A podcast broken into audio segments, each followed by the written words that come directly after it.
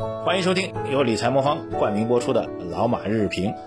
啊，各位 老马日评的听众朋友们，二零二零年的二月七号星期五啊，这个昨晚上今天整个海外市场继续大涨，这个美国市场是连续四天的高涨啊。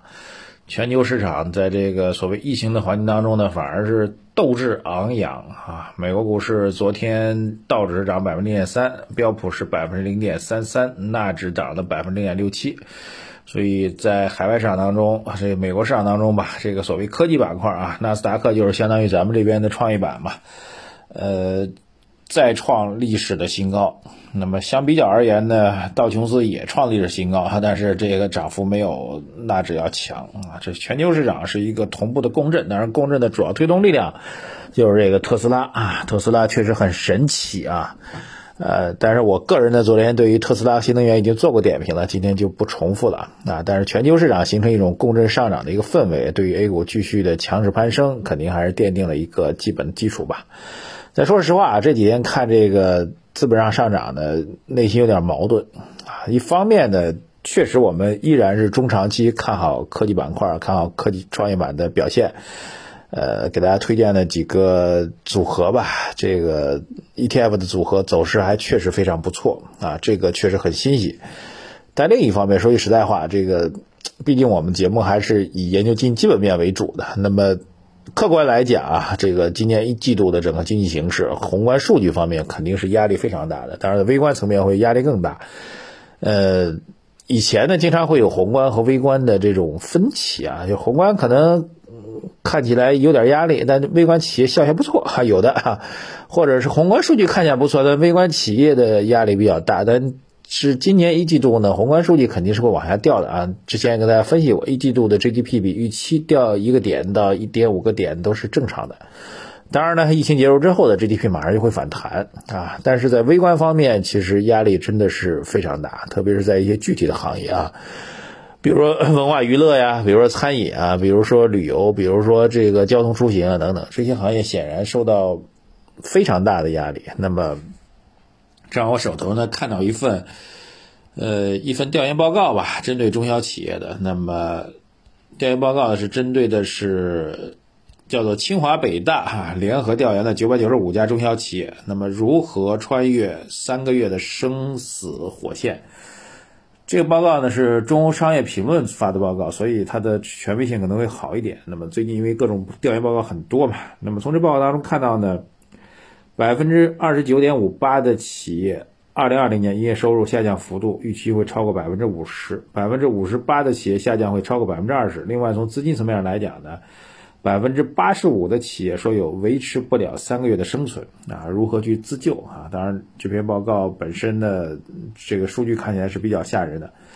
但另一方面呢，也确实是有现实的一个压力吧。那么其中提到企有很多企业可能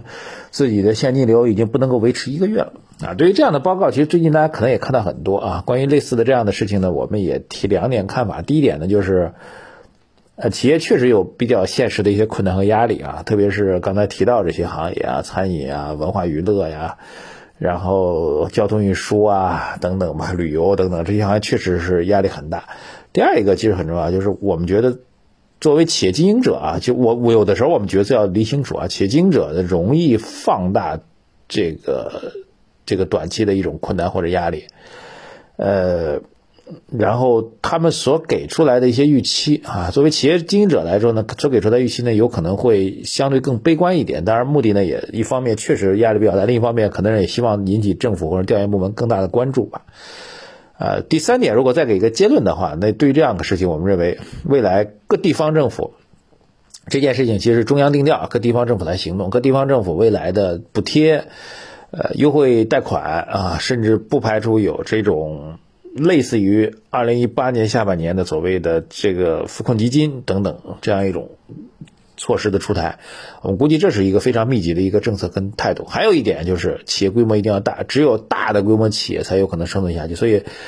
这一轮的压力，其实不管是资本市场还是现实的企业运营当中，都会形成一波新的并购的一个状况。换句话说，小的企业被淘汰下去啊，将来市场复苏的时候，需求还在，大的企业会获得更大的生机啊，所以这一点我觉得从投资角度来讲是非常非常重要的。就是每次经济出现下行的时候，你就会发现，啊，不管是经济下行还是整个行业遇到困境的时候，经过最困难的时期之后，这个行业当中的龙头企业、规模最大的企业往往会受益的。这一点我觉得是作为投资人来说有个前瞻性。所以今天节目当中首先讲这样个话题，第二个大的话题依然是跟疫情未来和投资相关系吧。首先一点，这个瑞德西韦啊，正在武汉在做实验啊，这个临床三期的实验，但是短期没有那么快的消息啊。这两天各种谣言很多啊，呃，至少要两周左右才能够有相关实验出来的消息。那，那么从科学逻辑上来讲呢，现在也不能够盲目乐观，也不能够盲目悲观，就耐心等待最终的数据验证吧。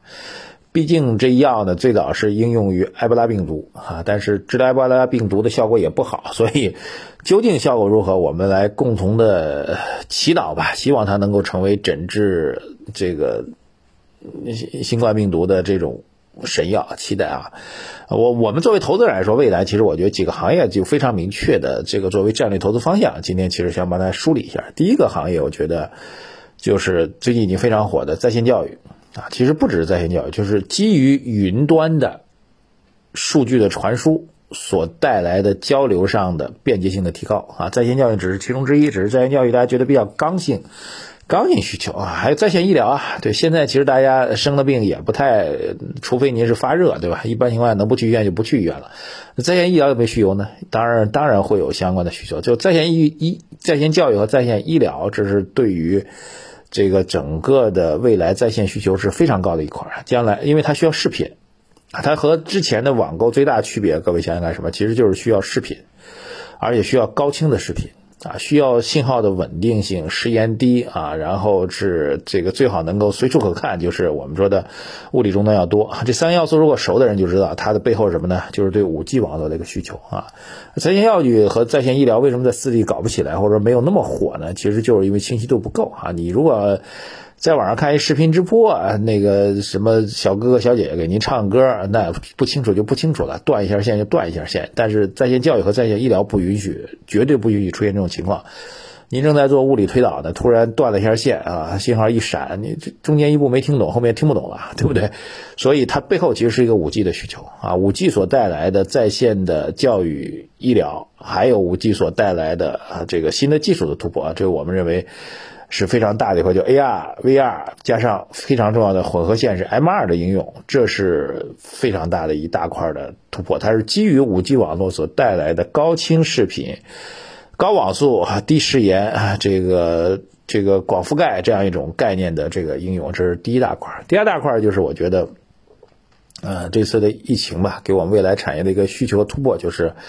呃，减少尽量减少人和人之间的这样一种。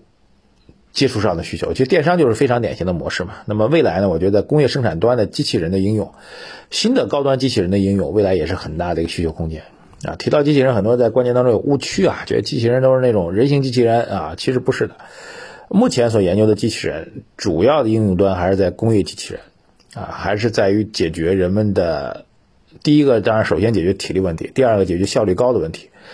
呃，第三个其实解决能源节省啊，整个整个费用节省的问题啊。机器人一次性购置成本很高，但是放在一个长期使用的话，它比使用人力要便宜的多得多，对吧？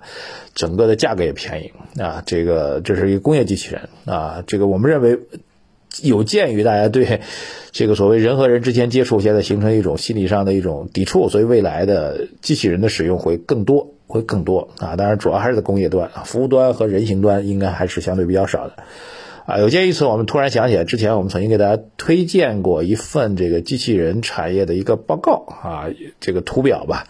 呃，涉及到机器人产业链的这个布局以及机器人相关上市公司的简单的一个分析啊。各位需要拿到这份图表的话，可以在微信公众号“财经马红们的对话框输入“机器人”三个字啊。这是第二块，第三块，我觉得未来就是大家对于健康的关注度会更高，呃。医疗健康本身就是人口老龄化或者社会发展进步之后这个黄金增长的一块啊。今今年从目前盘面上来讲，可能主要医药概念比较猛，但是后面我觉得对于保险行业啊，对于这个大健康行业的需求也会稳步的增长，这块也是一个黄金性的一个长期投资的一个方向吧。好，回到归拢点啊，这个以五 G 为代表的科技的突破，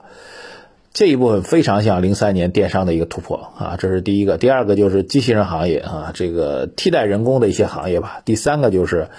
对于整个大健康、对于医疗保健、对于寿险的需求是一个稳步增长的一个诉求。好吧，今天节目呢，这个也没有特别突发性的新闻，我们就这个。一句话吧，其实还是有的啊。最后一句话来带过，我们也共同来缅怀李文亮医生。理财魔方倡导以基金组合的方式科学投资基金，基金组合相比指数波动小，收益高，涵盖股票、债券、黄金 ETF、海外 QD 等基金资产，不定期提供组合调整建议，可一键完成调仓。理财魔方拥有证监会颁发的基金销售牌照。各大应用商店搜索“理财魔方”即可下载。好，关注我们的微信公众号“财经马红漫”啊，这个期待各位能够享受投资所带来的更大的回报吧。微信公众号“财经马红办”对话框输入“机器人”三个字，获取我们关于机器人行业的这样一个分析图表。谢谢大家，再见。